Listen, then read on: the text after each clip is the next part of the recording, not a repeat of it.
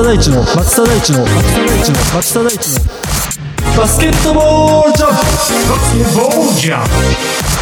プさあ始まりました松田大地のバスケットボールジャンプということで今回もスタートさせていただきますこの番組では埼玉県の魅力あるバスケットボールを10分程度にまとめてお届けしておりますぜひ番組最後まで楽しんでお聴きください10月に入りましてついにね B リーグ B1 から B3 までが全リーグが開幕となりました。もうほんと開幕からね見応え十分なゲーム満載ということで、まあ、B リーグの情報盛りだくさんの中でもまずは今週は埼玉県の2チームの結果と考察を交えながらお届けしていきたいなというふうに思っております。はい。では早速いきましょう。B3 リーグ埼玉ブロンコスということで、まあ、今季初戦の相手がですね昨年プレーオフ初戦で対戦しました。まあ、大接戦を演じたねトライフー岡山との対戦ということとなっておりまして、まあ、今季もこの両方のチームはね上位争いに加わる可能性が非常に高い同士の対戦ということになりますので、まあ、どっちちらがねアドバンテージを持ってこのねリーグを制するかというところでも、まあ、重要なね対戦になるかなというふうに思っております。まあ、早速結果の方からお伝えしますとまずはね、えー、10月7日浦和駒場体育館で行われましたトライフープ岡山との対戦ということで79対69で埼玉ブロンコスの勝利という形となりました。まあ、開幕カードからね、浦和駒場体育館がね、もう1500人超える満席ということで、もうプレーオフ以来のね、超満員の中でね、戦えるというところでは、もう選手のね、今年にかける思いというところもそうですけど、もうブースターの皆さんもね、今季こそは B2 昇格というね、この思いがね、ひしひしとね、伝わる開幕だったんじゃないかなというふうに思っております。まあ、逆に、まあ、試合はね、序盤から結構岡山ペースで進むというところで、まあ、7番のね、マイケル選手っていう、まあ、非常に得点力のね、ある選手が、まあ、点を取るようなね、展開にはなったんですけど、まあ、埼玉ブロンコスとしても佐藤文也選手のね、スリーポイント、ね、前半だけで2桁得点をね、取るというところで、まあ、なんとかね、食らいついていく展開だったかなというふうには思っております。はい。まあ、3クォーター入っても岡山ペースでは変わらずとリードされる展開の中で、まあ、なかなかねきっかけが作れてない状況ではあったんですけど、まあ、やっぱりインサイドでね、まあ、ブロンコスのライアン ワトキン選手が、まあ、やっぱりハードワークでオフェンスリバウンドを取って、まあ、インサイドでね点数を稼ぐというところで、まあ、チームとして徐々にやっぱりこうリズムを作ってきて、まあ、最後はね佐藤文也選手のスリーポイントが炸裂してというところでさあ、まあ、試合終盤で、え逆転を図っているという形で、まあ、79、69で勝利というところとなっておりました。うん。まあ、チームとしてはね佐藤文哉選手は18得点、まあ、フィールドゴールもね13分の6というところで、まあ、非常にね高確率のスタッツを残してはいるんですけど、まあ、今季ね新加入のねオバートン選手も19得点というところで、うん。まあ、この選手はねやっぱりインサイドアタックっていうのが非常に得意な選手で、まあ、スピーディーが、ね、プレーが持ち味ででスリーポイントも非常にね確率の高いシュートが打てるというところでは、まあ、この選手がしっかりとね開幕から活躍してくれてるというところが非常にいいポイントですよね。うん、でクリークモア・ウィル選手がプレータイムとしては34分と最長でワトキンス選手も29分というところでは、まあ、やっぱり外国人選手が非常にねあの奮起している状況の中で、まあ、文也選手の得点というところが非常に良かったかなというところですね。はいということでどんどんいきましょう。はい、続くゲーム2の方なんですけど、まあ、ゲーム2もね岡山ペースのゲームスタートとなりました。うん序盤からねシュートがなかなか入らない状態で、まあ、オバートン選手のね個人技で打開するというところですけどやっぱり単発で終わってしまうというところですよね。逆に岡山はですね日本人選手が結構アグレッシブに来まして、まあ、バランスよくね点数を取れてきたというところではね、まあ、ちょっとねなかなかねあのディフェンスで定められないというかポイントを絞りきれなかったかなというところではあるんですけど、まあ、1クォーターでなんとね10対27とうん17点のビハインドをね持ってしまうという苦しい展開だったかなというふうに思っております。はい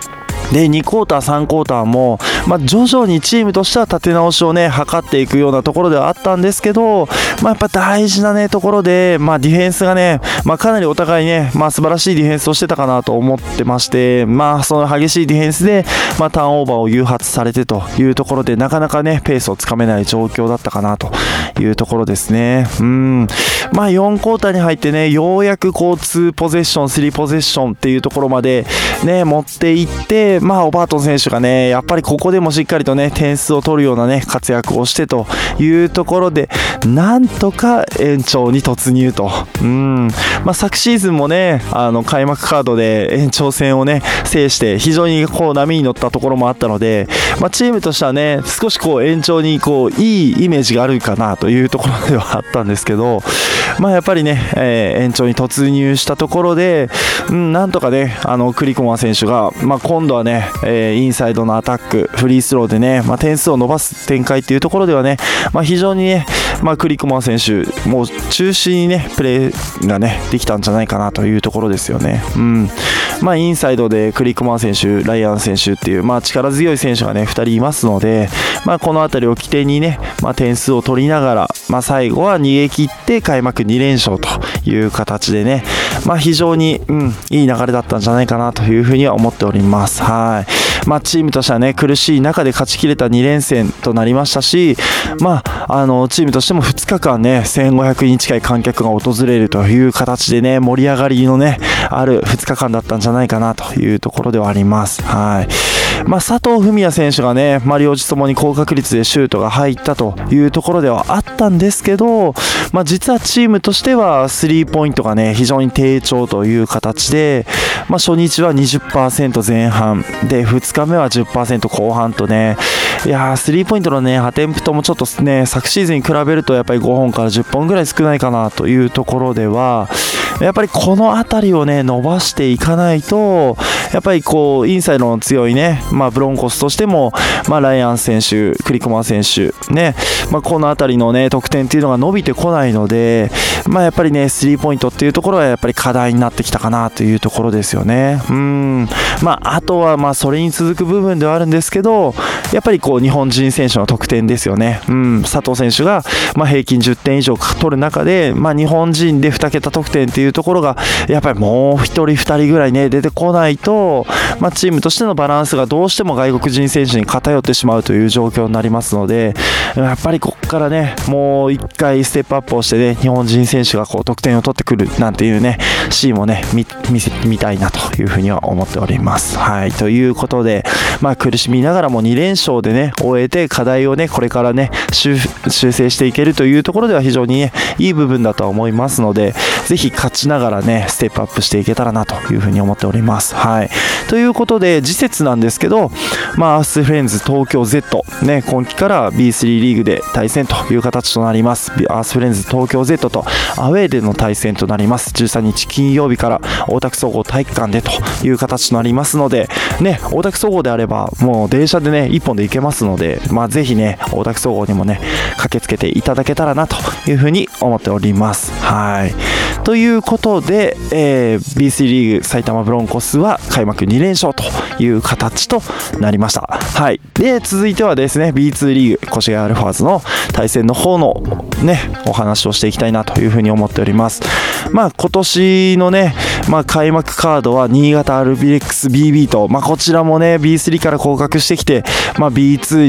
にね、B2 から B1 に、B1 にね、昇格したいというところではあると思うんで、まあ、非常にね、重要な対戦となります。はい。で、結果からお伝えしますと、75対65で越谷アルファーズの勝利と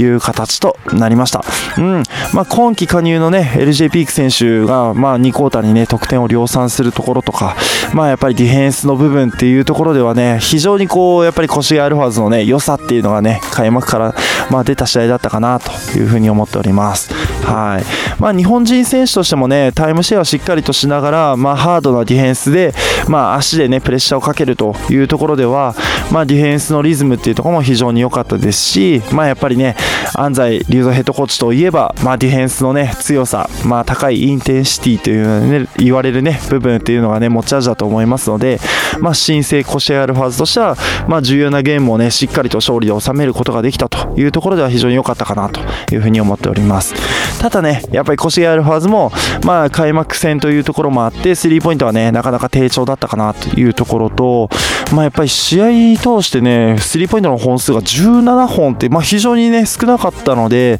まあ、この辺りをね、まあ、いかにね、打っていけるか、まあ、決めきれるかっていうところもね、課題の一つかなというふうには思いました。はい。まあ、スタッツの方をお伝えしますと、まあ、先ほどお話しした LJ ピーク選手が19得点、フィールドゴール11分の6と、まあ、非常にね、高確率で点数を取れたというところで、まあ、その、そこに続くのがジャスティン・ハーパー選手が11得点という形で、結構ね、2桁得点取ってるのが、この2人だけだったんですよね。うん。まあ、それ以外の選手でも非常にこう、ね、バランスよくは取ってはいるんですけど、まあ、やっぱり2桁得点取る選手っていうのが、ね、何人出てくるかっていうところも、ねまあ、今後は注目していくポイントかなというふうには思っております。はいまあ、開幕戦というところもあってねフリースローがなかなかちょっと入らなかったっていうところもあるんですけど、まあ、1試合でね、うん、40分で30本近く打ってるっていうところではチームとしては、まあ、やりたいバスケットができてるんじゃないかなというふうには思っております。はい、ということで第2戦はですね、うんえー、序盤から、まあ、激しいディフェンスでね、リズムを作るという形ですよね。まあ、やっぱりね、厳しいディフェンスでしたね。うん。まあ、その中で、まあ、ジャスティン・ハーパー選手がね、まあ、独山上のプレーをするというところで、まあ、点数をね、しっかり取ってきましたね。ペイントアタックもそうですし、うん。まあ、やっぱり持ち前のね、ポイントっていうところですかね。まあ、スリーポイントもね、もちろん打てる選手ではありますので、まあ、そういったところでね、しっかりと点数を取れたかなというところですよね。うん、まあ、この試合のフィールドゴールパーセンテージが、まあ、17分の12ということで70%を超える、ね、確率で31得点というところで、まあ、ディフェンスもね、非常にアグレッシブにね、まあ、プレーしてて、まあ、4クォーターともにね、相手のね、得点を10点台前半に抑えるというところでは、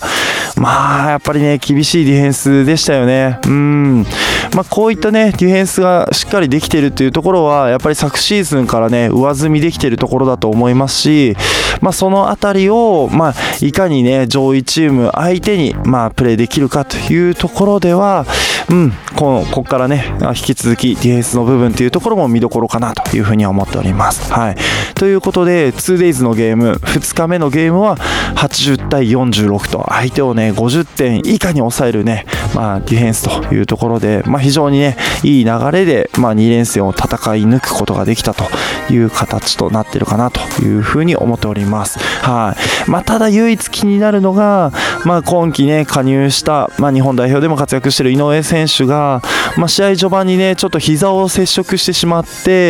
うん、ちょっと怪我でね、あの離脱してしまったというところですよね。うん。まあ、初戦もやっぱり20分試合に出て、まあ、インサイドをね、サポートするなどね、まあ、非常に活躍している選手だと思うんですけど、まあ、3分の出場で終わってしまったというところで、まあ、この怪我がね、まあ、軽くなるっていうことをね、ちょっと願いたいかなと。逆に井上選手がいないと、どうしてもね、インサイドの負担っていうのが増えますので、まあ、この辺りがね、チームとしては、うん、ちょっとね、苦しい展開を生まないかなというところがね、心配どころかなというふうには思っております。はい。ということで、うん、アルファーズはですね、えー、次のカードが、えー、ホーム開幕となります。はい。10月の14日から、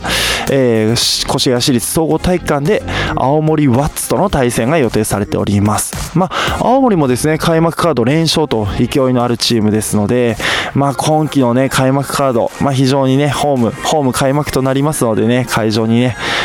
えー、足を運んでいただけたらなと思いますし、もうすでにね、ホームページでも案内がありますけど、結構ね、チケットが完売間近という風な情報が出ておりますので、まずチケット情報につきましては、しっかりとね、ホームページ確認していただいて、アリーナへお越しいただけたらなという風に思っております。ということで、まあ、埼玉県勢がね、両チームともに開幕2連勝という形でいいスタートが切れた状態となっております。はい。まあ私もね、今後は会場に足を運んで、ま熱気もね、そうですし、まああの、ヘッドコーチはね、選手のインタビューなどもね、随時行っていきたいなと思ってますので、ぜひね、今後のバスケットボールジャムも、ぜひね、お楽しみにしていただけたらなと思いますし、まあ会場でね、ブースターの皆さんにお会いする機会っていうのもあるかと思いますので、ぜひどんどんね、お声掛けいただけたらなというふうに思っております。はい。ということで、今回は以上となります。最後までお聞きいただきましてありがとうございましたバスケットボールコメンテーターの松田大地でした Thank you.